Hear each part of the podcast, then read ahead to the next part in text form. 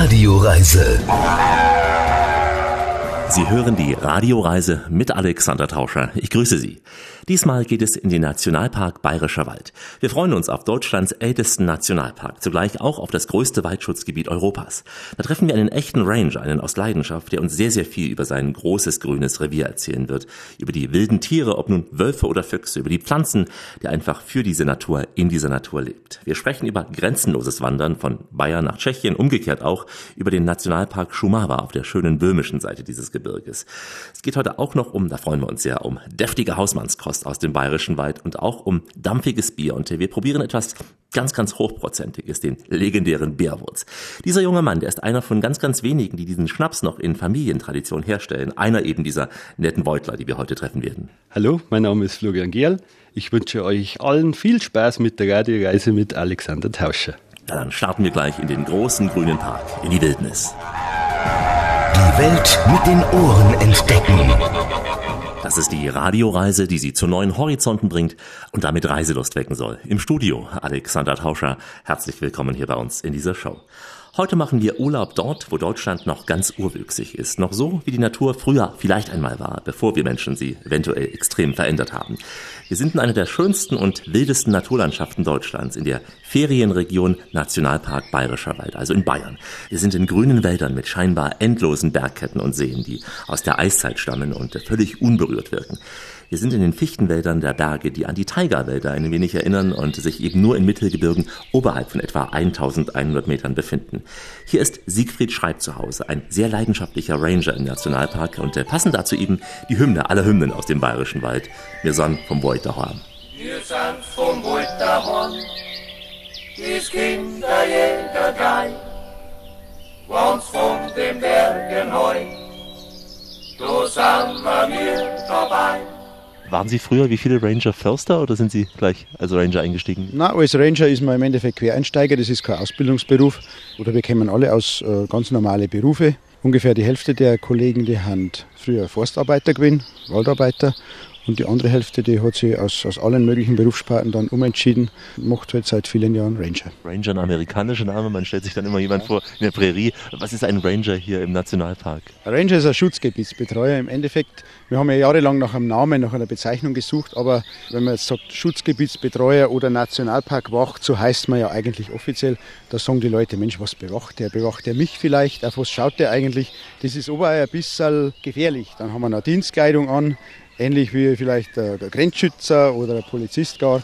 Und das ist den Leuten immer ein bisschen unangenehm. Aber wenn sie hören, ich habe einen Ranger vor mir, dann wissen die Leute schon, aha, der hilft mir weiter, der kennt sich aus da in seinem Zuständigkeitsbereich, den kann ich fragen, der ist für Notfälle da, der ist halt der Ansprechpartner für mich. Sie haben jetzt hier Ihre Hütte, das ist sozusagen Ihr Arbeitsplatz, also Ihr Fester, aber Sie sind da wahrscheinlich nur ganz kurz drin. Ja, wir haben einen Stützpunkt da, haben mehrere Stützpunkte, da in Neuschenau ist einer davon. Und da ist man nur kurz, hat man halt ein paar Bürotätigkeiten auch zu erledigen. Und ansonsten ist der Ranger draußen in der Natur, auch da, wo die Gäste unterwegs sind. Wir haben einen Ansprechpartner für unsere Gäste, für unsere Besucher draußen im Wald. Und im Wald heißt, Sie schauen, ob Bäume, ob es äh, Waldbruch gibt, ob Tiere tot liegen. Was muss man sich vorstellen? Nebenbei. Also der Ranger, der hat halt seine Tagestour und da wird halt dann versucht, dass man möglichst das ganze Gebiet irgendwie abdeckt. Und dann äh, haben die Ranger in erster Linie da einfach für die Menschen. Und alles andere, das ist nebenbei, dass man Schneebruch schaut oder dass man irgendwie überhängende Bäume dann meldet oder irgendwelche sonstigen Schäden, besondere Tierspuren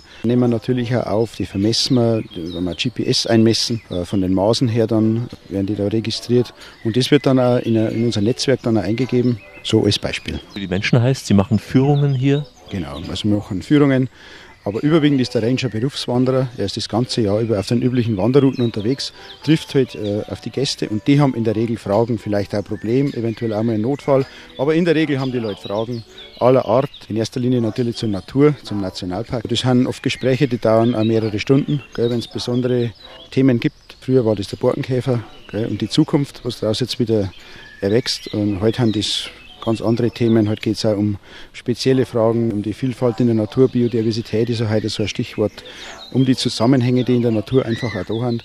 Und da ist der Ranger auch dafür da, um da einfach Aufklärungsarbeit zu leisten. Sie sind wirklich den ganzen Tag draußen im Prinzip, ja? Man muss es mögen auch. Dann. Den ganzen Tag muss man mögen. Also es ist weder jetzt nicht immer sonnig und warm. Da gibt es auch Tage, wo man schon als Ranger sagt, Mensch, heute ist ja schon ein wenig, ein wenig blöd jetzt. Gell? Aber das ist so, im Jahresdurchschnitt ist das eine wunderbare Geschichte. Man muss auch mal die vielen Regentropfen ertragen können, den Wind, äh, die große Kälte. Man, es kann durchaus einmal 20 Grad minus auch haben. Und im Winter ist man dann mit Schneeschuhen oder Skiern dann auch unterwegs. Man hat geschwitzt und dann steht man halt auch wieder eine Zeit in der Kälte. Also das muss man wirklich auch gewöhnen und dann einfach akzeptieren. Und in meinem Fall ist das kein Problem. Also ich mache das ganz gerne. Ich mag mich gerne bewegen draußen. Und Kälte oder Regen oder sonst was, das ist einfach kein, kein Problem für mich. Wir sind vom Wetterhorn, da wohl ist ist schön, ja, werden wir heute immer wieder in Variationen hören. Von Menschen, die wir hier treffen, die sich eben sehr, sehr verbunden mit ihrer Heimat fühlen. Urlaub im Nationalpark Bayerischer Wald. Daher heute am Ende jeder Etappe eine Weisheit oder auch ein Gedicht zum Thema Baum oder Wald allgemein. Ein persischer Dichter, wobei es ja in Persien so viel Wald gar nicht gibt, wie ich mir denke, der sagte einmal, betrachte jeden Baum und merke, auf jedem Baum ist jedes Blatt, ein Blatt von einem Buch, darin der Herr der Stärke die Schöpfung aufgezeichnet hat. Heute sind wir weit im Wald, im dichten, dunklen Wald. Die Radioreise mit Alexander Tauscher unterwegs nämlich im Nationalpark Bayerischer Wald. Also viel Spaß auf dieser Naturtour. Das Motto des Nationalparks heißt passend dazu Natur, Natur sein lassen. Ja, klingt ziemlich simpel, ist aber alles andere als selbstverständlich heute. Denn hier wächst der Wald noch so, wie er wachsen soll. Hier entsteht neuer Wald und das grenzenlos an dieser ohnehin längst grünen Grenze zwischen Deutschland und Tschechien. Denn gemeinsam mit dem böhmischen Nationalpark Schumava ist es das größte Waldschutzgebiet Europas. Und das kommt nicht von ungefähr, denn gemeinsam mit dem böhmischen Nationalpark Schumava ist es das größte Waldschutzgebiet Europas. Und das kommt nicht von ungefähr, denn der Nationalpark Bayerischer Wald, er war der erste Nationalpark Deutschlands. Es ist eine Landschaft auch mit Hochmooren, mit Moosen, Gräsern und Zwergsträuchern, im Wechsel auch mit wassergefüllten Kolken und Latschenkiefern. Hat nichts mit dem Fuß zu tun, Latschen, nein, ist was anderes, ja, ist sehr gesund. Und es ist eine Region der Wildnis, auch der Stille wenn man so will. Stille können wir hier nicht übertragen, aber ein wenig den Sound, den Sie hören, den Sound des bayerischen Waldes. Unser Ranger ist Siegfried Schreib und läuft mit uns ein paar Meter durch diese große grüne Lunge. Hüt Gott, mein Bayerwald, ich geh nicht gerne fort. Hüt Gott, mein Bayerwald, ich muss an einen anderen Ort. In einem Nationalpark, da ist halt ein Großteil des Gebiets in unberührter Natur und nur kleinere Flächen davon definierte Randzonen zum Beispiel bei uns, wo man äh, zum Beispiel einen Borkenkäfer noch bekämpft. Gell, aber der Großteil des Gebiets und das Ziel ist 75 Prozent der Nationalparkfläche ohne menschlichen Einfluss sich selbst zu überlassen. Und das kann halt nur ein Nationalpark bieten. Das heißt, hier darf man auch als Besucher nichts irgendwie abreißen. Es muss alles so geschützt werden, wie es wächst. Das ist nicht erlaubt. Ja, da gibt es strenge Regeln in einem Nationalpark, die Nationalparkverordnung. Da ist genau definiert, was erlaubt ist und was nicht. Der Mensch wird nicht ausgesperrt dadurch, aber da zum Beispiel äh, Entnehmen von Pflanzen oder Pflanzenbestandteilen ist also in einem Nationalpark nicht erlaubt. Zum Beispiel. Was ist es, was man hier schützen will? Welche Baumarten, die vielleicht bedroht sind woanders? Da geht es um die natürlichen Abläufe als Ganzes. Stichwort Biodiversität, die Vielfalt der Arten will ein Nationalpark einfach schützen. Der natürliche Ablauf soll gewährleistet sein, ohne dass der Mensch hergeht und sagt, okay, also wenn wir bei den Tieren bleiben, Rehlein, du gefällst mir, du darfst hier leben und du Luchs oder du Wolf, du bist mein Feind, weil du andere Tiere jagst und dann auffrisst. Also die, die, die Zusammenhänge der Natur dürfen in einem Nationalpark so ablaufen, ohne dass der Mensch hierher geht und sagt, du ja und du nein. Also die Natur ist ein großer Kreislauf, der absolut Sinn macht und der darf in einem Nationalpark stattfinden und muss auch auf großer Fläche stattfinden können. Also wir Menschen sind hier nur Gast. Wir haben auch Teil dieser Natur. Der Mensch ist Teil der Natur, genauso wie, wie alle Tierarten oder alle Pflanzenarten. Aber der Mensch ist halt eine Spezies, die ganz massiv und rasant Einfluss nehmen kann auf die Natur. Und deswegen muss man halt bei den Menschen schauen, äh, darauf achten, dass da nichts ausartet. Und sehr oft ist halt bei Menschen so, dass er es übertreibt oder versucht zu übertreiben, dass er sagt, Mensch, das kann ich nutzen und er nutzt halt dann immer mehr und auch mehr, als er braucht. Und das soll halt einfach in einem Nationalpark, in einem Naturschutzgebiet nicht sein. Der Mensch ist willkommen, aber er soll die natürlichen Abläufe auf großer Fläche nicht stören. Sie werden auch hier keine gezielt Bäume fällen oder etwas ähnliches machen, wenn Sie merken, es ist zu dicht bewachsen, oder? Ja, Bäume werden im Nationalpark nur gefällt in der definierten Randzone, wo einfach Borkenkäferbefall auftreten kann. Den versucht man also da rasch und massiv zu bekämpfen, damit er nicht auf benachbarte Wirtschaftswälder übergreift. Und im übrigen Nationalparkgebiet, und das ist ungefähr drei Viertel der 24.300 Hektar, die bleiben ohne menschlichen Einfluss. Da geht man nur her, wenn man merkt, es hat noch am Sturm jetzt irgendwie einen, einen Hänger, der über den Wanderweg schwebt. Diese Gefahrenquelle wird sofort beseitigt und das Restliche äh, bleibt ohne Beeinfluss. Also nur da, wo der Mensch an Wanderwegen massiv gefährdet wird, greift man ein. Ansonsten darf die Natur hier schalten und walten, wie sie will. Nun gibt es ja schon etwa 50 Jahre hier. Hat die Natur wieder sich zurückentwickelt zu dem, wie sie war? Meine Natur ist in ständiger Veränderung und die Natur, die als ich vor ein paar tausend Jahren da war, ist eine ganz andere, die heute da ist. Ich sage nur Stichwort Klimaveränderung, Klimaerwärmung. Also die Natur muss jetzt in die letzten 30, 40 Jahre auf vollkommen veränderte klimatische Bedingungen einstellen. Die ganze Natur ist weltweit übrigens in Veränderung. Und äh, da gibt es also keinen Fixpunkt, wo man sagt, so war es immer und so soll es auch immer bleiben. Sondern ähm, ein Nationalpark muss einfach sicherstellen, dass die Natur ohne menschlichen Einfluss einfach sich äh, fortentwickeln kann. Das bedeutet, dass die Artenzusammensetzung in den nächsten Jahren eine ganz andere womöglich sein wird. Wie genau sich das darstellt, weiß niemand. Wir hoffen, der Wald bleibt grün, aber vielleicht wachsen ja hier auch in 1000 Jahren Palmen, weiß man nicht. Vielleicht wird es ein richtiger Tropenwald werden. Kann man sich gar nicht, will man sich gar nicht vorstellen. Nein. Wie das Klima sich auch ändern wird, ich hoffe wenigstens wir Menschen sind nicht daran schuld, wenn es sich ändern wird.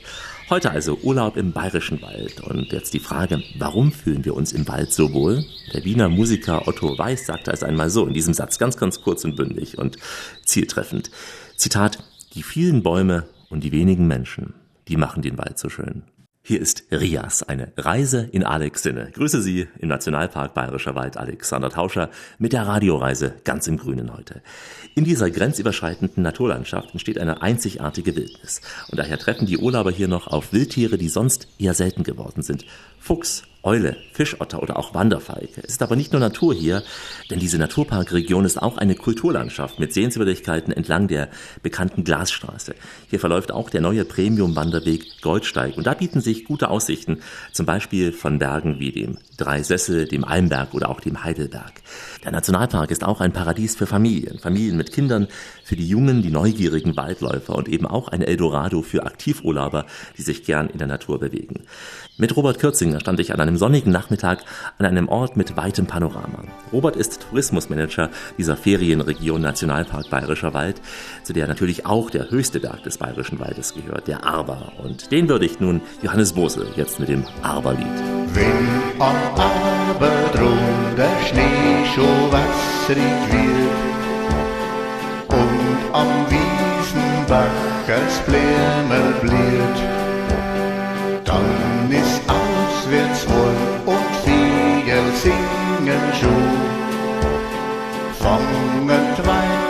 Weidlerleid zum Singen um.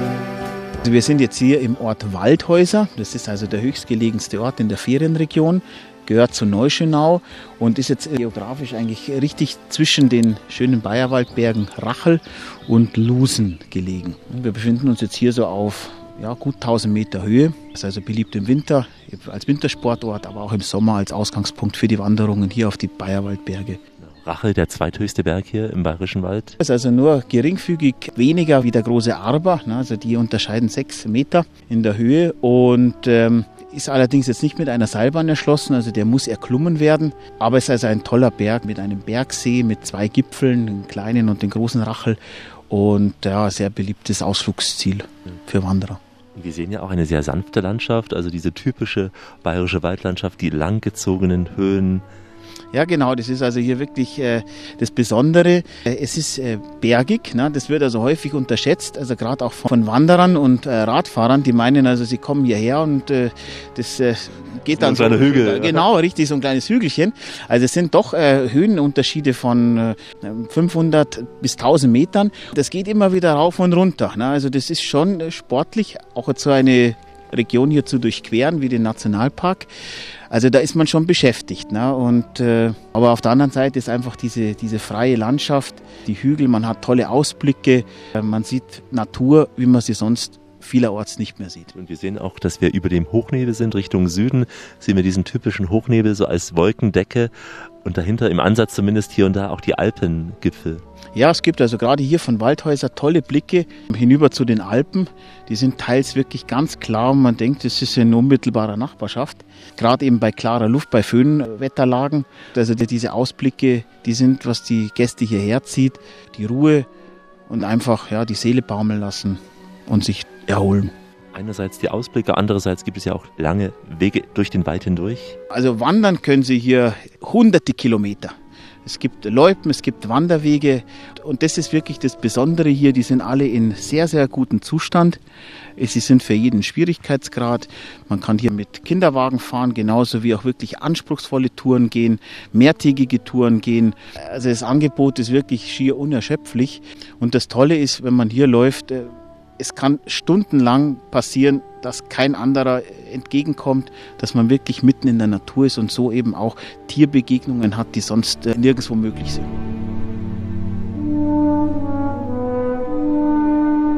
Ihr habt auch so thematische Trails, zum einen entlang der Glasmanufakturen, aber auch jetzt im Wald. Gerade das Thema Glas ist sehr populär, jetzt abseits der Natur, ist natürlich jetzt auch mit der Region eng verbunden mit Wald, mit äh, Quarzvorkommen. So hat sich also hier die Glasindustrie niedergelassen. Es gibt heute noch sehr namhafte Betriebe wie Zwiesel Kristallglas AG oder dann wirklich auch im Bereich Kunst, Glaskunst. Sehr hochwertige Glasmanufakturen wie zum Beispiel Aisch, wie von Poschinger. Es gibt aber auch äh, kleinere Betriebe wie den Glasscherben Köck beispielsweise. Glaskünstler wie Ritterswürden, wie Büchler. Das sind äh, auch also die ganze Palette, an die man hier erleben kann. Und es wird eben äh, auch in der Zukunft so sein. Es gibt hier eine sehr namhafte oder sagen wir mal die Glasfachschule Deutschlands in Zwiesel und äh, die ist dann auch die Schmiede für viele Künstler und Glasexperten, die dann sich auch oft hier niederlassen und kreativ werden schön auch, dass das Handwerk hier weiterlebt. Also, dass das Handwerk nicht ist, wie manche beschwören, im Aussterben. Nee, also dadurch, dass eben die Glasfachschule hier viele ja, Fachleute hierher zieht, die dann eben sich auch in die Landschaft verlieben, in den bayerischen Wald verlieben und dann hier ihr Geschäft aufbauen, so hat man also immer Top-Leute in der Region und äh, das macht es schon hier besonders. Du die Weidlerslein, friedlich Die Beutler, sie brauchen ein wenig, um sich den Fremden zu öffnen, aber wenn sie es tun, dann tun sie es umso herzlicher, habe ich bei einigen meiner Gastgeber auf dieser Reise sehr gespürt. Dazu passend diese Weisheit aus dem Wald. Du lernst den Baum kennen, wenn du dich an ihn lehnen willst. Tiere, Menschen, Sensationen heute in der Radioreise mit Alexander Tauscher unterwegs, nämlich im Nationalpark Bayerischer Wald.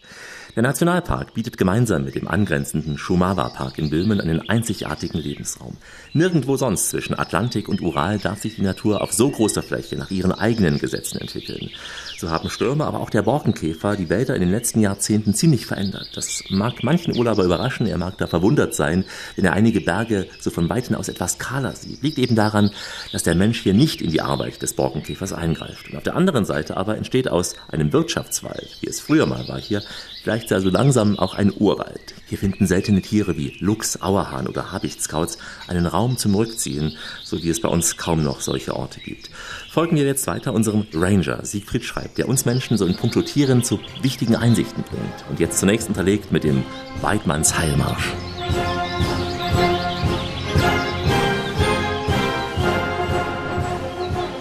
Wir sind ja hier vor einem Tiergehege. Welche Tiere gibt es hier in diesem Gehege zum einen? Es sind da 45 äh, heimische Tierarten da, auch Tierarten, die früher heimisch waren, die heute noch ausgestorben sind, zum Beispiel der Braunbär, den gibt es also hier im Gehege, aber noch nicht in freier Natur. Luchse haben da herin, Luchse haben wieder heimisch im Bayerischen Wald.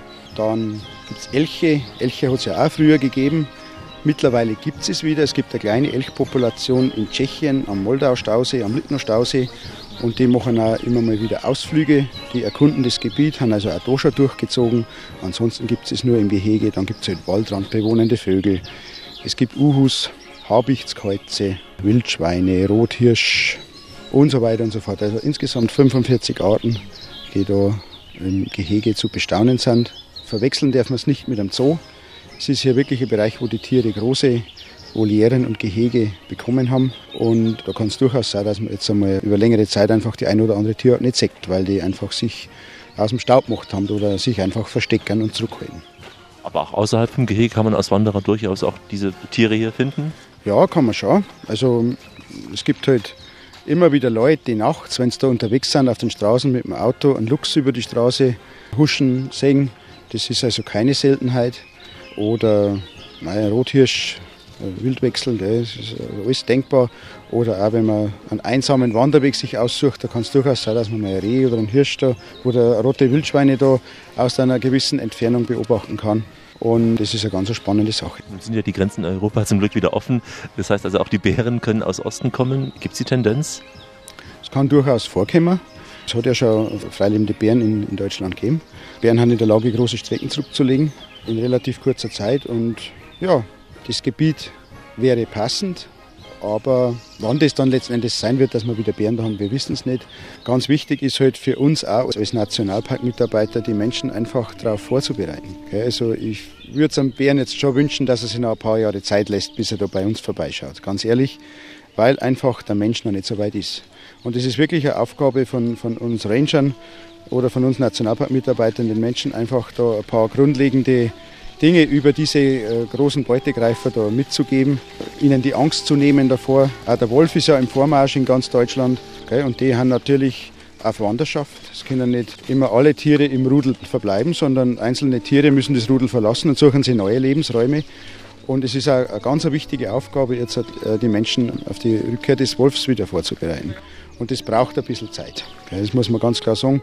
Viele Menschen haben einen Wolf als sehr negativ gespeichert im Hinterkopf. Da hat auch das Rotkäppchen-Märchen sicher das Seine dazu beigetragen. Und da ist also ganz, ganz wichtig, dass die Menschen da einfach sich ein paar Informationen abholen und einfach diese großen Beutegreifer nicht als, als Feind oder als gefährlich sehen, sondern genauso als, als Teil der Natur wie, wie Hirsch oder wie ein Reh oder wie ein Dachs. Sie haben Teil der Natur und der Mensch braucht vor diesen Tieren oder sollte keine Angst haben. Das ist ja, wir hörten ja jetzt gerade auch Besucher vorbeigehen, Kinderwegen. Wenn die jetzt so einen Bär oder einen Wolf sehen würden, die würden ja Angst haben und würden sich wünschen, dass sie am besten mit der Flinte jetzt hier vorbeikommen. Ja, ja natürliches Verhalten vor diesen Tieren ist Flucht vor Menschen. Die wissen, der Mensch ist mein Hauptfeind und würden also sofort flüchten. Aber es gibt halt auch einzelne Tiere, die irgendwie vielleicht aus einem Gehege ausgebrochen sind, die einen Menschen nicht als Hauptfeind ausschauen, sondern als der, der mich immer gefüttert hat oder der, der mich irgendwo auch einmal gestreichelt hat vielleicht oder wir haben den nicht als, als Gefahr gespeichert und da kann dann schon eine massive Gefahr ausgehen von, von Gehegetieren, von Zootieren, die in Freiheit sind. Aber wilde Tiere, die haben eine ganz natürliche Scheu vor Menschen und daten sofort flüchten. Das ist auch kein Vergleich zu Eisbären auf Spitzbergen oder so. Es ist kein Vergleich. Diese Tiere, die haben wirklich absolut Scheu, haben ausreichend Nahrung, was beim Eisbär nicht unbedingt immer der Fall ist. Der hat mehr als ein halbes Jahr hat der einfach Fastenzeit. Und wenn dann ihm was vor die Nase läuft, dann wird es natürlich gefährlich. Aber bei uns in, in, Mitteleuropa ist es so, dass das eine ganz andere Geschichte ist. Wir arbeiten daran, die Menschen müssen wirklich wieder ein wenig offener werden für diese großen Raubtiere. Und wir hoffen, dass auch dann die, die Scheu und die Angst dann über einen längeren Zeitraum dann überwunden werden kann. Also keine Angst vor dem Wolf, der kommt im Schafspelz, wenn er kommt. Und hoffentlich müssen die Bäume keine Angst vor uns Menschen haben. Wir sollten sie achten, denn Bäume haben etwas Wesentliches gelernt. Nur wer einen festen Stand hat und trotzdem beweglich ist, überlebt die starken Stürme. Weitere Erkenntnisse aus dem Nationalpark Bayerischer Wald gleich bei uns. Wie immer an dieser Stelle auf Weiterhören. Radioreise. Richtet auf eure Lauscher, denn hier spricht der Tauscher, der Alexander, grüßt sie alle miteinander und wünscht auf diese Weise eine schöne Radioreise. Und hört, wie es schallt aus dem Bayerischen Wald. Wir sind im Nationalpark. Auf mehr als 350 Kilometern kann der Urlauber durch diesen besonderen Lebensraum wandern oder auf rund 200 Kilometern auch radeln und im Winter auf rund 80 Kilometern Loipen langlaufen. Alles Möglichkeiten, um im Urlaub so ein paar Kilo abzunehmen. Ganz gesund. Das alles grenzüberschreitend, wie wir gleich hören werden. Der Ranger Siegfried schreibt, er spricht ein wenig über die gemeinsame Arbeit der Naturschützer in Bayern und Böhmen und Robert Kürzinger empfiehlt uns zunächst mal eine Adrenalinspitze mit Blick auf die weiten Täler und Höhen. O Täler weit, o Höhen, o schöner grüner Wald. Der Baumwipfelpfad mit dem 44 Meter hohen Turm äh, mit dem Baumei, sagt man äh, hier dazu. Ist aber nicht nur das Ei, sondern es ist insgesamt äh, 1,3 Kilometer Weg über den Bäumen. Man befindet sich zwischen 15 bis 30 Meter Höhe und sieht dann also den Wald aus einer ganz anderen Perspektive. Und das ist schon wirklich eins der absoluten Highlights, die man äh, absolut äh, besucht haben sollte, wenn man hier in der Region ist. Auch für Menschen, die Höhenangst haben, kein Thema? Ja, da gibt's natürlich immer Vorbehalte und man sagt, ja, ich traue mich das nicht, aber wir hatten schon ganz viele Gäste, die haben dann ihre Ängste überwunden und waren dann also richtig stolz auf sich und haben gesagt, ich habe das geschafft und das war ein tolles Erlebnis. Ich schließe mich da den, den Worten von Jochen Schweizer an, man ist, was man erlebt und äh, wenn man sowas schafft, dann ja, dann wird man sein Leben davon berichten. Und also auch die Gäste mit Höhenangst sollten es versuchen. Weil wenn man dann merkt, es ist nichts, dann kann man immer noch umdrehen. Es ist kein, wie auf dem 10-Meter-Turm, dass man dann nicht mehr zurück kann und noch springen muss. Genau, absolut. Kein Problem. Und auch Kinder haben da wirklich ihren Spaß. Es gibt dann auch so Stationen, wo man dann also auch direkt nach unten sehen kann, wo man dann äh, hüpfen muss und, und klettern muss und das kommt dann schon super an. Ne? Und die anderen, die machen es halt dann ein bisschen gemütlicher. Tief drin im Böhmerwald, da liegt mein Heimatort. Es ist gar lang schon her, dass ich von dort bin fort. Man sieht von oben ja auch Richtung Böhmen, Böhmerwald. Ja, also der Ausblick ist Richtung Alpen, Richtung Böhmen, Schumava, also das tschechische Pendant vom Nationalpark Bayerischer Wald. Ja, man sieht auch die, die verschiedenen Gipfel, man sieht bis zum hohen Bogen hinüber und ja, da ist wirklich äh, tolle Ausblicke. Böhmen inzwischen zum Glück mit Bayern vereint. Es gibt nur noch die grüne Grenze, die verbindet, nicht mehr trennt. Ähm, gibt es auch einen regen Austausch an Urlaubern, die rüber und rüberfahren? Ja, also es wird immer mehr. Wir stellen fest, dass die tschechischen Gäste unheimlich outdoor-affin sind und hier die Natur erleben wollen. Das heißt jetzt beim Skifahren, also zum Beispiel auf dem großen Aber im Winter, haben wir sehr, sehr viele tschechische Gäste.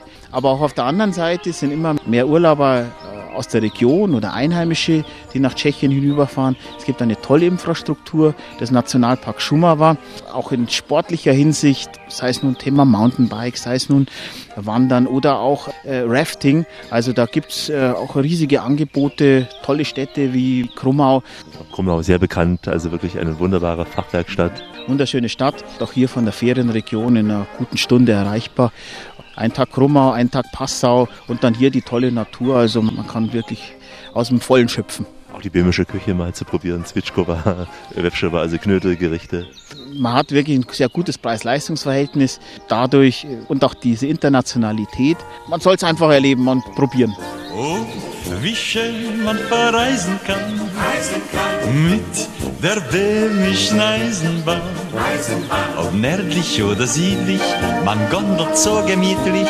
Die Dampfmaschine, die fängt vor frei zu pfeifen an. Was damals die Befürchtung war, dass Böhmen zur Billigkonkurrenz wird, dass man dann damit ja hier die Preise drückt, das hat sich jetzt nicht mehr bestätigt, zumindest jetzt in den letzten Jahren auch. Nein, überhaupt nicht. Also es ist ganz interessant. Wir haben jetzt also gerade in Orten wie zum Beispiel in Eisenstein sehr viele tschechische Gäste, die sich dort äh, Häuser kaufen, Ferienhäuser, Ferienwohnungen.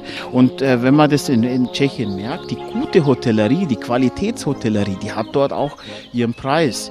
Und von daher gibt es da keine Konkurrenz. Und es ist ja gut, wenn das so gut klappt, dass Euro und Kronen so gut nebeneinander sind. Wir sind ja ohnehin hier im Herzen Europas, dass wir da zwei Wirtschaftsgebiete haben, die sich so gut ergänzen. Wenn man jetzt hier die Möglichkeiten ausnutzt und man einfach grenzüberschreitend wandert oder grenzüberschreitend Fahrrad fährt, dann sind sie in einer Radtour unterwegs und erleben zwei Länder, zwei Kulturen, zwei Nationalparks. Ja, wo hat man so ein Privileg? Es steht ein altes Försterhaus im tiefen Böhmerwald. Arbeiten Sie mit Ihren Kollegen dort zusammen? Gibt es gemeinsame Treffen oder gemeinsame Patrouillen? Ja, da gibt es gemeinsame Treffen, auch gemeinsame Patrouillen. Wir arbeiten auch an unserer Verständigungsmöglichkeit. Also das ist nicht immer so einfach. Oft muss man auch Hände und Füße gebrauchen. Dobry den, das ist das tschechische Guten Tag. Das Bewusstsein für Naturschutz wie hier, ist es auf der anderen Seite gegeben? Oder sagt man, wir waren ja eh schon immer ein Land, was sehr viel Wert auf Natur gelegt hat und die Tschechen sind ja sehr naturverbunden als Menschen auch. Die Tschechen sind sehr verbunden mit der Natur, auch sehr bewegungsfreudig in der Natur. Also das sieht man überall. Aber ist man schon so weit, was den Naturschutz betrifft wie hier? Ist der Park vergleichbar mit dem hier auf unserer Seite? Also der, der tschechische Schumauer Park, der hat also schon noch große Flächen drin, die in Nutzung stehen. Den gibt es auch erst seit 1991. Und man muss also dem Schummer auch zugestehen, dass er sich entwickelt. Und auch da ist das Bewusstsein, dass man größere Flächen aus der Nutzung nimmt, immer mehr gegeben. Also das merkt man schon. So eine Art Inventur, also was es an Tieren gibt, an Schätzungen gibt es deswegen wahrscheinlich nicht, weil sie ja das nur schätzen können. Die Tiere würden ja die Grenze überall überqueren. Ja, wir haben schon ein großflächiges Monitoring laufen. Also es macht jeder Ranger, dass er spontane Beobachtungen dann einfach notiert, meldet. Dann haben wir ein System an Fotofallen im Gelände aufgestellt, wo man auch immer wieder schaut, wo es unterwegs ist.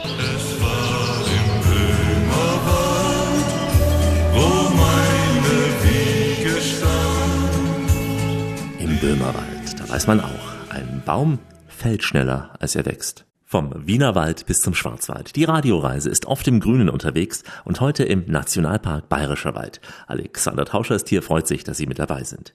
Wir sind im Void, wie die Einheimischen sagen. Der Void hat viele Bäume, Kräuter und Wurzeln, damit etliche Schmankerl. Wir beginnen mal vor dem Essen diesmal mit dem Hochprozentigen. Soll auch etwas besser sein für die Verdauung, erst das Hochprozentige zu trinken und dann das Fettige zu essen. Obwohl es nicht so logisch klingt, aber es ist wohl so, hat meine Apothekerin gesagt. Zu den besten Schmankeln aus dem Void gehört nämlich der Bärwurz, ein hochprozentiger Schnaps, der aus der Wurzel des gleichnamigen Krautes gewonnen wird. Diese Wurzel, sie muss viele Jahre in der Tiefe reifen, bevor sie überhaupt geeignet ist für den Schnaps. Und es ist eine schwierige, auch aufwendige Produktion die nur noch wenige so in Familie machen, wie bei Florian Gerl in der Bärwurzerei in Spiegelau. Hier kann der Besucher beim Schaubrennen gern mit dabei sein, zuschauen. Er kann auch kosten und äh, sehr gern auch kaufen.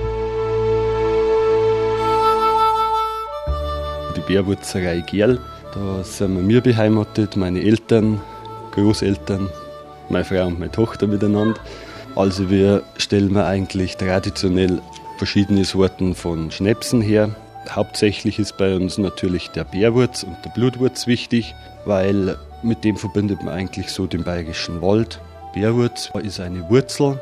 Die Wurzel, also die Pflanze, wächst normalerweise über 1000 Meter Höhe, wobei da gibt es relativ wenig Leute, die auf der Höhe anbauen. Das sind jetzt keine wilden, sondern die sind angebaute? Richtig, also das sind so kleine Sträucher bis zu 30 Zentimeter Höhe und einer weißen bis rosafarbenen Blüte und die werden ganz normal angebaut. Also man sät die Pflanzen aus, vereinzelt die dann nach ein paar Jahren, damit die einen Platz kriegen und dann lässt man die noch, also bis zu einem Alter von sieben bis zehn Jahren wachsen.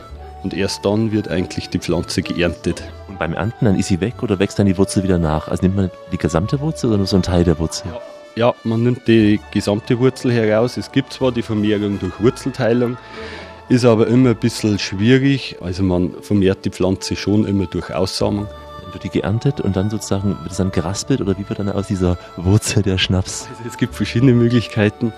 Wir kaufen so die Wurzeln immer herausgenommen, also als Frischware mit 100% Feuchte und auch nicht gewaschen. Das Nichtwaschen hat den Vorteil, dass die Wurzel später in der Flasche hauptsächlich sehr schön aussieht. Dann wird die gewaschen und wie geht es dann weiter? Also wir waschen dann die Wurzeln, bevor wir sie verwenden, häckseln die. Wenn wir einen gebrannten Bärwurz herstellen, dann wird die Bärwurzel gehäckselt und in reinen Alkohol eingelegt. Wenn wir sowas mit der Flasche machen, also Wurzel in Flasche hinein, dann wäscht man die Wurzel einfach nur, wiegt die ab, steckt die in die Flasche und wir gießen dann speziell diesen nochmal mit Bärwurz auf. Das hat für uns quasi einen Vorteil, das kann keiner nachmachen. Also die Wurzel kann ja jeder abwiegen, wenn er sie austrinkt und rausnimmt aus der Flasche. Wenn wir aber die noch also mit dem Bärwurz, mit dem Destillat aufgießen, dann kann das keiner mehr nachmachen. Aber welches Destillat nehmt ihr, um aus der Wurzel jetzt erstmal einen Alkohol zu kriegen? Also bei der Erstherstellung? Bei der Erstherstellung, also wir setzen ganz normal die Wurzel in reinen Alkohol an, nachdem die geraspelt wurde. Dann lässt man die ein halbes Jahr durchziehen. Bei uns ist das jedenfalls so. Man muss in der Zeit vom Durchziehen, das nennt man Mazerieren, immer wieder wenden, damit sich der Geschmack komplett im Alkohol verteilen kann. Und dieser Ansatz wird dann in einer Distille gebrannt. Da gibt es unterschiedliche Größen für Distillen, 50 Liter, 100 Liter, 150 Liter. Das ist immer abhängig, was man machen will, wie schnell oder wie viel man bearbeiten will. Wir nutzen für Bärwurz immer eine Distille mit 50 Liter Kapazität. Wir gehen davon aus, dass es bei 50 Liter kleineren Distillen geschmacklich besser wird. Habt ihr verschiedene Geschmackssorten? Welche zum Beispiel? Die unterschiedlichen Sorten von Bärwurz reichen von der jetzt typisch heimischen Sorte, die sogenannte Ligusticum mutellina. Von dieser Sorte gibt es eigentlich noch eine zweite, die Ligusticum mutellinoides. Die ist aber zu klein, damit man die technisch verwenden kann, würde also auch im Endeffekt dann zu viel kosten.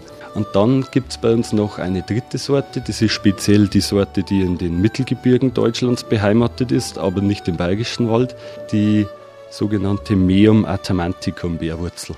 Ist geschmacklich ein bisschen anders und natürlich auch vom Aussehen.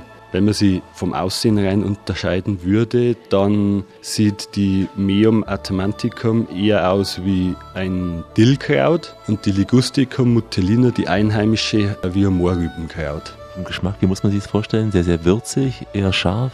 Also auf alle Fälle würzig. Man vergleicht den Geschmack der Bärwurzel immer mit Sellerie oder Liebstöckel. Das ist sehr verwandt mit dem Geschmack. Und dann lösen sich natürlich auch gewisse Öle und Fette heraus, die scharf sein können. Also das Empfinden auf der Zunge im Gaumen ist dann ein bisschen scharf. Diese Flaschen haben ja eine ganz typische Form, so mit diesem Deckchen, dieses karierte, der Verschluss. Das Deckchen selber ist eigentlich nur so ein bisschen optische Aufwertung, hat also eigentlich gar nicht einmal so viel mit dem Eigentlichen zu tun, aber es ist optische Aufwertung. Was eher typisch ist für diese Region sind die Tonflaschen. So eine ganz typische braune Flasche, ganz schlicht. Wobei die gibt es auch mittlerweile schon in Schwarz und in Weiß. Wir beschränken uns aber trotzdem auf das Typische mit der braunen Farbe. Ich möchte hier niemanden zum Alkohol verleiten und bewundere jeden, der ohne einen Tropfen auskommt, aber der Bärwurz mit seinem leichten Selleriegeschmack, der hat es mir angetan. Kehren wir zurück in den Void und äh, denken über diese Weisheit nach. Zitat Bäume können uns lehren, uns dem Wind des Lebens hinzugeben. Bei uns ist Urlaub garantiert und das wie immer kostenfrei für beide Ohren. Alexander Tauscher mit der Radioreise heute im Bayerischen Wald. Es gibt im Bayerischen Wald eine Gewürz- und Heilpflanze, die bekannter ist als so manche andere Pflanze. Liegt wohl einfach daran, dass sie sich irgendwann verflüssigt und das ziemlich hochprozentig. Der Bärwurz wird hier schon seit Jahrhunderten verwendet als Medizin bei Problemen mit der Verdauung zum Beispiel. Und das nicht nur bei uns Menschen, auch die Tiere vertrauen auf den Bärwurz. Und der Unterschied, die Tiere knabbern die Pflanze und wir, wir warten, bis sie sich im Alkohol gut verteilt. Denn rund um den großen und kleinen Arber, aber auch am Rachel und auch am Lusen, da wächst der Bärwurz. Ganz natürlich, aber inzwischen wird er auch angepflanzt, eben für die Schnapsproduktion. Und dann kommt Florian Gerl ins Spiel, der Schnapsbrenner aus Spiegelau. Der kommt dann regelmäßig zur Ernte.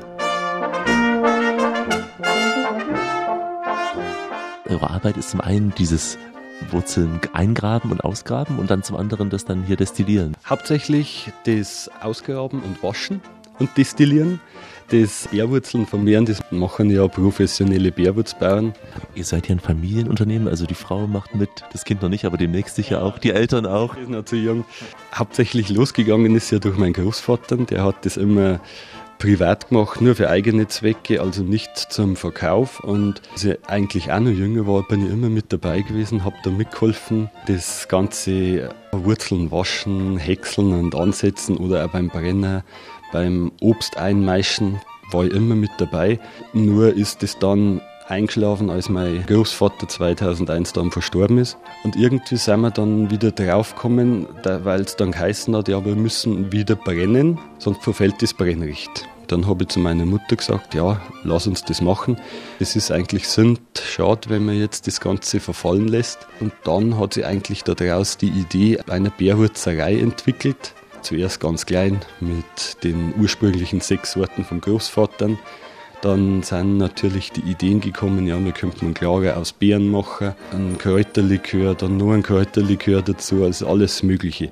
Aber natürlich regional beschränkt. Das heißt, nur das, was auch wirklich bei uns vorkommt, nutzen wir. Wenn mich oft Gäste fragen, haben sie Mirabelle, muss ich leider sagen, nein, habe ich nicht, weil da müssen wir schon woanders hingehen. Also diese Wurzel wird auch nur hier im Bayerischen Wald so angepflanzt? Nein, sagen wir so. Die gibt es schon auch woanders. Also es gibt verschiedene Bärwurzbauern, aber wir nutzen natürlich nur die heimischen. Wir wollen ja das heimische Produkt auch vertreiben. Deswegen kaufen wir die Wurzeln auch nur im Landkreis oder Nachbarlandkreise, wo es eben diese Bärwurzbauern auch gibt. Wie viele Bärwurzproduzenten gibt es hier in der Ferienregion Nationalpark? Also ich würde jetzt sagen, vier Bärwurzproduzenten gibt es momentan. Ihr könnt davon aber auf jeden Fall leben. Ihr habt jetzt ja hier eine Gastwirtschaft, wo es auch Bärwurz gibt. Also ich sage so, wir betreiben es ja auch als Hobby. Wenn man richtig davon leben möchte als Familie, müsste man das Ganze natürlich viel, viel größer aufziehen, was dann für uns auch nicht mehr den Charme so hat. Bei uns hat ja jeder so seinen Beruf. Mein Vater, der ist jetzt in Pension. Ich habe meinen Beruf, meine Frau. Was machst du? Also ich bin Lehrer, ursprünglich Realschullehrer und arbeite jetzt an der Förderschule. Wissen die Lehrerkollegen, dass du sowas herstellst? Ich sage normalerweise nichts dazu, aber die kriegen das irgendwie raus. Hätten wir einen Stammtisch gehabt und ich habe dann zu den Kollegen gesagt, ja, ich kann nicht, ich muss zu Hause in der Gaststätte mithelfen. Und von da weg war es eigentlich schon durch. Die haben dann nachgeschaut, welche Gaststätte ist das. Ja, und dann, dass natürlich Bärwürzerei mit dabei ist und Ferienwohnungen, von dem habe ich ja nie was gesagt. Und die Schüler bestellen ja auch nicht bei dir. Nein, die Schüler wissen das überhaupt nicht. Da muss man eher verschwiegen sein. Du hast ja schon als Kind begonnen mitzusammeln. Wann durftest du zum ersten Mal auch mal probieren, was die Familie herstellt? Oh mei, den Finger hat man schon früh reingehalten. Aber ich weiß gar nicht mehr, wann ich den ersten probiert habe. Ich kann nur sagen, meinen ersten selbst angesetzten habe ich mit acht Jahren gemacht. Also schon ziemlich früh. Bevor man eigentlich so gewusst hat, was das ist, haben wir schon angesetzt. Also angesetzt, aber probiert erst später dann. Ja, probieren ist natürlich eine ganz andere Geschichte, ganz logisch. Jetzt musst du ja immer probieren, ist klar bei der Herstellung. Wie oft aber trinkst du noch ein, einfach zum Genuss? Hm, mei, abends einmal, wenn man sich gemütlich zusammensitzt, so vielleicht auch einmal zwei mit, wenn Stammtischgäste da sind, aber öfters auf keinen Fall, weil irgendwann dann lässt man sich zu weit raus, die denkt, das ist schon eine große Gefahr, dass man sich da selber auch sehr bewusst sein muss, was das auslösen kann an negativen Folgen so für Beruf, Körper, Familie. Und wir sehen das für uns. Wir wollen das natürlich auch den Menschen näher bringen, was, man eigentlich aus der Natur so herstellen kann. Das ist für uns der Aspekt. Es ist wie so oft ein Souvenir auch äh, zum Ab- und Zutrinken. Ich nehme an, gerade auch äh, nach einem oder vor einem fettigen Essen ja, also nach einem fettigen, fettigen Essen eignet sich natürlich hauptsächlich der Bärwurz. Der hat so eine Wirkung, dass er ein bisschen den Magen entspannt. Daher rührt ja auch der Name Bärwurz. Das ist ja eine Abkürzung eigentlich für den Namen Gebärmutterwurz. Hat man früher als Sud eigentlich ausgekocht und hat das dann schwangeren Frauen verabreicht, weil das wehenlindernd war. Deswegen auch, mein Vater sagte immer, wenn er Schnaps trank, das ist kein Schnaps, das ist Medizin. Also es kommt daher. Ja, es ist eine Medizin. Also durch und durch. Also wenn man das so sieht von dem Aspekt, es hilft dir ein bisschen dann so den Magen zu entspannen, vor allem wenn man dann einen schönen guten Schweinebraten gegessen hat, dass das ein bisschen die Magenschleimhäute entspannt und so. Gesund soll er sein. Naja, zu Risiken und Nebenwirkungen fragen Sie bitte den Bärwurzbrenner Ihres Vertrauens und gerne auch den Arzt oder Apotheker. Übrigens, länger grün zu bleiben gilt unter Bäumen als sexy. Wer reisen will, muss hören. Uns hier die Radioreise mit Alexander Tauscher. Grüße Sie, heute Urlaub im Bayerischen Wald. Stammhörer wissen es längst. Kein Urlaub mit Alex ohne gutes Essen. Und heute brauchen wir wohl noch einen ordentlichen Schnaps dazu. Also am besten einen Bärwurz nach dem Essen. Denn es gibt einfache, zum Teil auch recht deftige Kost. Robert Kürzinger hatte mir ein interessantes Kochbuch geschenkt zum Abschied mit der Überschrift Kartoffelsterz und Hollerkoch. Rezepte aus schweren Zeiten. In dem Buch wird beschrieben unter anderem, wie die Frauen hier in der Region in diesen beiden Weltkriegen versucht haben, aus einfachen und wenigen Zutaten möglichst kräftiges Essen zu zaubern. Naja, einfach ist die Küche auch heute noch im Bayerischen Wald, aber inzwischen eben auch reichhaltig und gern auch gern fett und deftig. Ich traf da diesbezüglich ein echtes Original aus dem Void, eine Frau, die jahrzehntelang nach den guten alten Rezepten gekocht hat. Magdalena aus Zwiesel. Sie spricht, Sie hören es gleich, ziemlichen Dialekt, also ich hoffe, ich hoffe, Sie verstehen alles. Die Weitler halt wie Kartoffelsterz und Kartoffelnudeln und Äpfel reinstritzel, sagen wir mir, aber das ist eigentlich im Grunde genommen der gleiche Teig. Das sind gekochte Kartoffeln durch so einen Siebdrucker oder auf Rieweisel, ist egal. Und dann kommt der Mehl dazu und Salz und das dann so abdrucken, also wie Plätzl und dann muss man es auswiegen, wie Schupfnudeln so ähnlich. Und dann gibt es noch auch vom gleichen Tag dann die Hirterstecken. Was ist das, Hirterstecken? Ja, das ist auch der gleiche Teig, aber da macht man so lange Nudeln. Und die kommen dann in eine Reinleine. Zuerst ein bisschen abroten, dass schon ein bisschen braun sind, aber in der Rehren drin, im Rohr drin. Wenn sie ein bisschen schon braun sind, so, so goldgelb sind. Also Oberbegriff sind dann diese Kartoffelnudeln, das ist ein Gericht. Ja, das ist praktisch ein Teig. Was ist noch typisch? Ja, also wir mengen eigentlich alles. Das wird da Sterz und, und Kartoffelnudeln. Wir haben da draußen gesehen hier Krustenbraten, Schweinebraten auch. Ja, Schweine, das macht man schon auch. Haben wir schon auch gemacht. Als Kind war es nur daheim. Hat es wirklich einmal in der Woche einen Braten gegeben. Oder, oder einen Scheiterhaufen. Das ist was Süßes dann, ne? Das ist was Süßes, ja. Das sind geschnittene Semmeln und Eier und ein wenig Milch. Das wird dann angemischt wie ein Knödelteig. So. Und das wird dann auch in den Ofen drin backen. Wir sind ja hier auch nah an der Grenze zu Böhmen. Ist dann der Einfluss von da auch zu spüren, gerade beim Schweinebraten? Also ist der eher so wie in Böhmen? Na, wir haben halt ein Wammerl genommen, nicht ein fettes. Und auch Salzen und Pfeffern und, und so viel tut man dann eigentlich gar nicht rein. Ein bisschen Kümmel. Also schon sehr deftige Küche insgesamt. Schon. Also Fisch isst man weniger hier wahrscheinlich. Eigentlich nicht so viel, gell. Karfreitag hat es dann einen Fisch gemacht. Da ist man dann schon ein wenig auf, das, auf so Sachen, also gewesen wie auf Fisch. Sie kochen aber nach wie vor so deftig auch zu Hause, ne? Ja, aber ein Sterz oder Erdbeernudeln machen wir schon oft einmal, wenn, wenn man drauf ist. Habe ich selber noch so Sachen gemacht, Süßspeise oder wie gesagt Scheiterhafer oder, oder Apfelstrull oder eben dann Sinnesachen. Auch selber in die Wälder gegangen, Beeren gesammelt? In Wald dann Blaubeeren und, und Himbeeren und Brombeeren, Zwängerlin. Die kennst du jetzt nicht, gell? Na, was ist das? Das sind Preiselbeeren, sagen wir mir Zwängerlin. Muss man schon verstehen, ne? Ist eh ein kräftiger Dialekt hier, ne? Ja, das ist, und dann Schwammer dann, nicht? Schwammer, genau, Pilze. Ja, genau. Hat es dann Schwammer und Nockerl gegeben. Nockerl kenne ich aber nur Salzburger Nockerl, ne? Das ist ein Meier und Eier. Äh, Mehl und Eier. Eier. Milch und Eier, ein bisschen salzen. Und die hat man dann halt so, nicht so ganz flüssig, sondern ein bisschen fester, da man mit einem Löffel hat man dann so Nockerl rausgestochen. Sie sprechen auch den guten alten Dialekt hier. Ja, weil wir es mir da so gewöhnt sind. Ich meine, ich kann schon Hochdeutsch reden, aber das hört sich dann da wieder nicht so gut an. Wenn es dazwischen Sterz oder, äh, wie sagst du denn da auf Hochdeutsch? Es gibt ja gar nicht auf Hochdeutsch ein Sterz, der Kartoffelsterz, nicht? Wie ich gesagt habe. Sprechen die jungen Menschen auch noch diesen Dialekt oder sind die so in ihrer Großstadt eher so etwas im Hochdeutschen? Die kommen da wieder viel jetzt in, in, in Trente, wo es äh, sogar in der Schule wieder die, die Sprachen, wo es haben wird, jetzt mir Borisch, da sind schon auch jetzt wieder viel dahinter. Also manche reden mit dir Hochdeutsch, also das lernst du einfach automatisch in der Schule. Haben wir es mir auch gelernt. Wir können auch Hochdeutsch, wenn sie es mit den Fremden reden. So ist es nicht. Ich kenne es aus anderen Regionen, wo man auch sagt, in Schwaben zum Beispiel, dass die jungen Menschen immer weniger Schwäbisch reden. Ja. Teilweise durch die Einflüsse auch von Computern, aber auch anderen. Genau. Bei uns, ich kenne so manche Kinder, wenn es das oft so hörst, das Hochdeutsch. Also finde ich für, für blöd. Das Badische, das ist doch schön, jeder sein Dialekt. Und überall haben sie in ein paar Meter weiter, wie Bodenmais oder Frauenau, da haben sie auch wieder so Wörter drin, die wo wir wieder nicht haben. Wie Schau, Schuhe, sagen wir mir. Und die sagen Schau. Und die anderen sagen, wir sagen Schee und die sagen Schei. Also im Bumorsum. Oder Mondschein, der Marschein. Genau wie mit den Pilzen, wir sagen halt Walzerl, ist ein Steinpilz. Und im unteren Wald, da sagen sie zu den Steinpilzen Klochter. Ganz anders. Also das habe ich auch nicht gewusst. Solche Unterschiede innerhalb so einer kleinen Region hier. Ja, das Klochter sagt Aura. Und in unteren Wald sagen sie Dobernigel. Rehel oder Pfifferlinge sagen die Fremden. Das sind von uns Regeis. Regeis. Aber wenn jetzt ein Urlauber kommt, die Menschen können dann schon anders sprechen. Ja, freilich, wir können das dann auch, wir können ja das dann schon ein wenig ausdeutschen auch, oder Rest direkt Hochdeutsch, damit dass die verstehen. Aber mal, wenn wir unter uns sind, das ist halt unsere Sprache, weitlerisch. Ich bin ein armer Häuselmo, hab auf kein Kreuzer Geld, das macht mir weiter gar nix aus. So arm als wir, a Kirchenmaus, sind mehr Leid auf der Welt.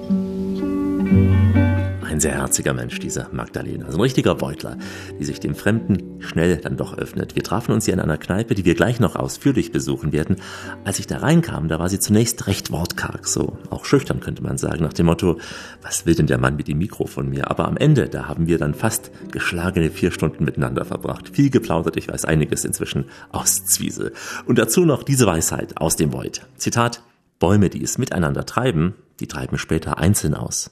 Die Radioreise mit Alexander Tauscher geht langsam in die Schlussetappe. Heute Urlaub im Nationalpark Bayerischer Wald. Zum Schluss machen wir es uns richtig schön gemütlich. Es wird gastlich, zünftig und vor allem originell.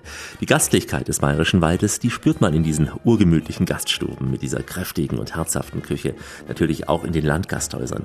Sie müssen freilich nicht jeden Abend Schweinshaxe essen. Es gibt inzwischen auch einige Sterne-Restaurants im Bayerischen Wald. Wobei die Sterne-Restaurants, Sie wissen es vielleicht, die Portionen sind sehr fein, aber manchmal auch recht klein.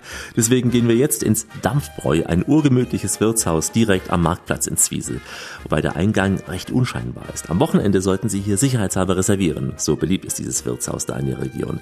Walter ist hier der Koch und steht auch oft hinterm Tresen. Bei ihm, da treffen die Einheimischen noch wie früher. Also teilweise sieht man die Gäste am Tisch beim Bier noch Karten spielen, wie in der guten Eutenzeit. Deswegen jetzt passend dazu, wie es im Film damals war, die Amtsgerichtspolka.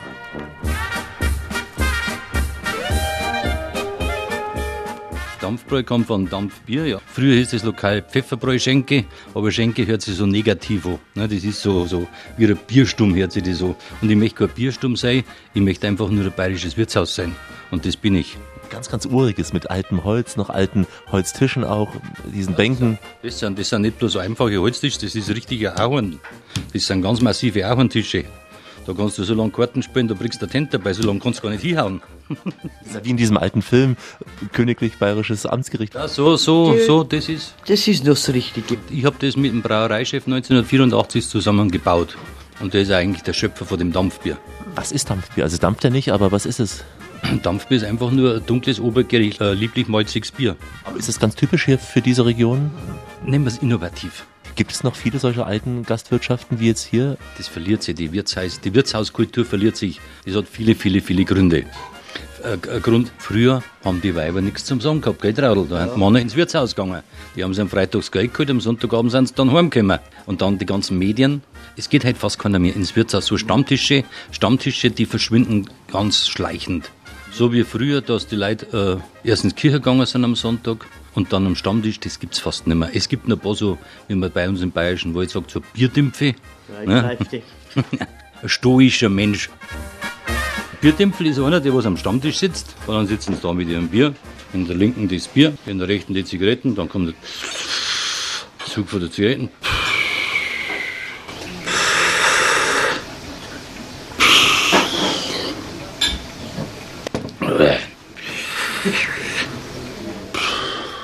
So, so. Hm.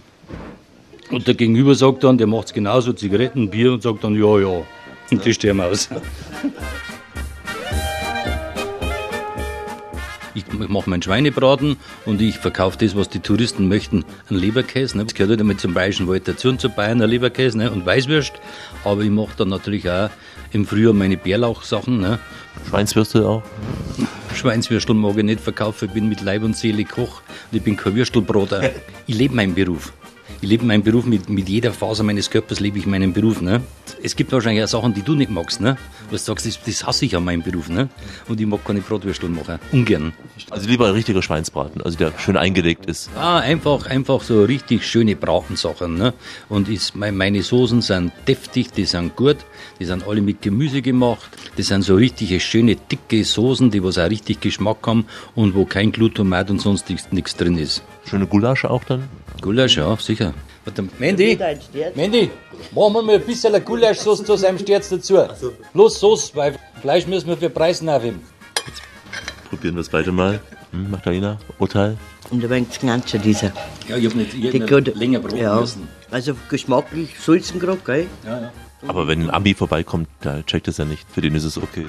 Was, wenn ein Ami vorbeikommt? Ja, Ja, Amis kommen, so, ja, kommen wir ab und zu. Ah, kommen wir auch mal. Aber So, wir haben schon da ein internationales Publikum. Trotz alledem. Obwohl man der Bayerische Wald doch ein bisschen so ein weißer Fleck für manche ist, aber wir haben schon, also alle Nationalitäten hier. Aber schade, dass die Einheimischen nicht kommen. Der Einheimische geht nicht zum Einheimischen. Der Einheimische geht da, wo es mediterran ist, weil hier haben sie mediterrane Wünsche, ne? vor allem die für die Frauen. Die gingen zum Italiener, zum Griechen, zum Chinesen. Ne? Der Einheimische geht zum Ausländer, nicht zum Einheimischen. Wegen gesunder Ernährung, Salat mit Balsamico. Also ich möchte mit Sicherheit behaupten, ich mache einen besseren Salat wie jeder Ausländer hier. Ich habe den Pressen Krustenbraten. Einfach das ist jetzt der Gulaschsauce. Das ist, das ist mit Dampfbier gemacht. Du musst der Kraut dazu rissen, Also- das ist gut. Zum Sterz gehört der Kraut dazu. Servus, Nabend. Nabend, haben Sie reserviert? Nein. Nein. Nehmen Sie den, wenn Sie jetzt 1, 2, 3, 4, 5, den sechsten. Ich erscheine sofort. Jetzt satt und gut abgefüllt wieder raus aus dem Dampfbräu. Direkt ins Bett, vis-à-vis, direkt im Posthalter in Zwiesel und lassen die Eindrücke aus dem Naturpark ein wenig sacken. Denn zunächst einmal sind wir schon fast am Ziel unserer Wanderung durch den Bayerischen Wald angekommen. Wenn Sie noch einmal mit dem Ranger auf Pirsch gehen wollen, wenn Sie nochmal den Bärwurz kosten mögen oder auch beim Dampfbier absacken wollen, kein Problem.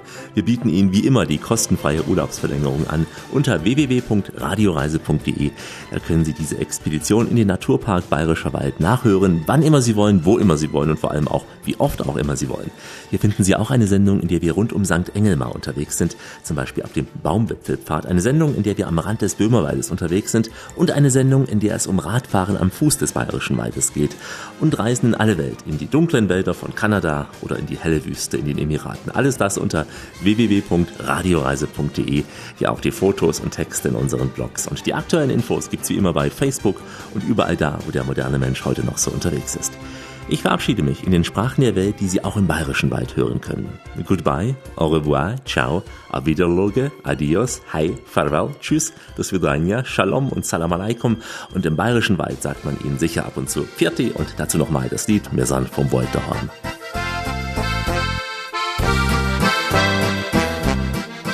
Ja, mein Name ist Siegfried Schreib. Ich bin Ranger im Nationalpark Bayerischer Wald und grüße alle Hörer von der Radioreise. Hallo, mein Name ist Florian Gerl. Ich hoffe, euch hat die Radioreise mit Alexander Tauscher gefallen. Einen schönen Gruß aus dem Bayerischen Wald und eventuell sehen wir uns auch einmal in unserer Bierwurzerei. Hallo, ich bin der Robert Kürzinger, ich bin Tourismusmanager in der Ferienregion Nationalpark und grüße alle Hörerinnen und Hörer der Radioreise mit Alex. Viel Spaß. Also ich bin Bert Magdalena, viele Grüße an Radioreise mit Alex. Viert euch. Viele Grüße an die Hörer von Radioreise mit Alex. Ich bin der Walter aus Zwiesel. Ich bin der Wirt vom Dampfbräu. Dankeschön. Und über diesen Spruch sollten wir einmal nachdenken. Bäume sind offensichtlich vernünftiger als wir. Sie streben immer nach dem Licht. Deswegen bleiben Sie schön reisefreudig, meine Damen und Herren, denn es gibt noch mindestens 1000 Orte in dieser Welt zu entdecken. In diesem Sinn, wie immer, bis bald. Die Welt mit den Ohren entdecken.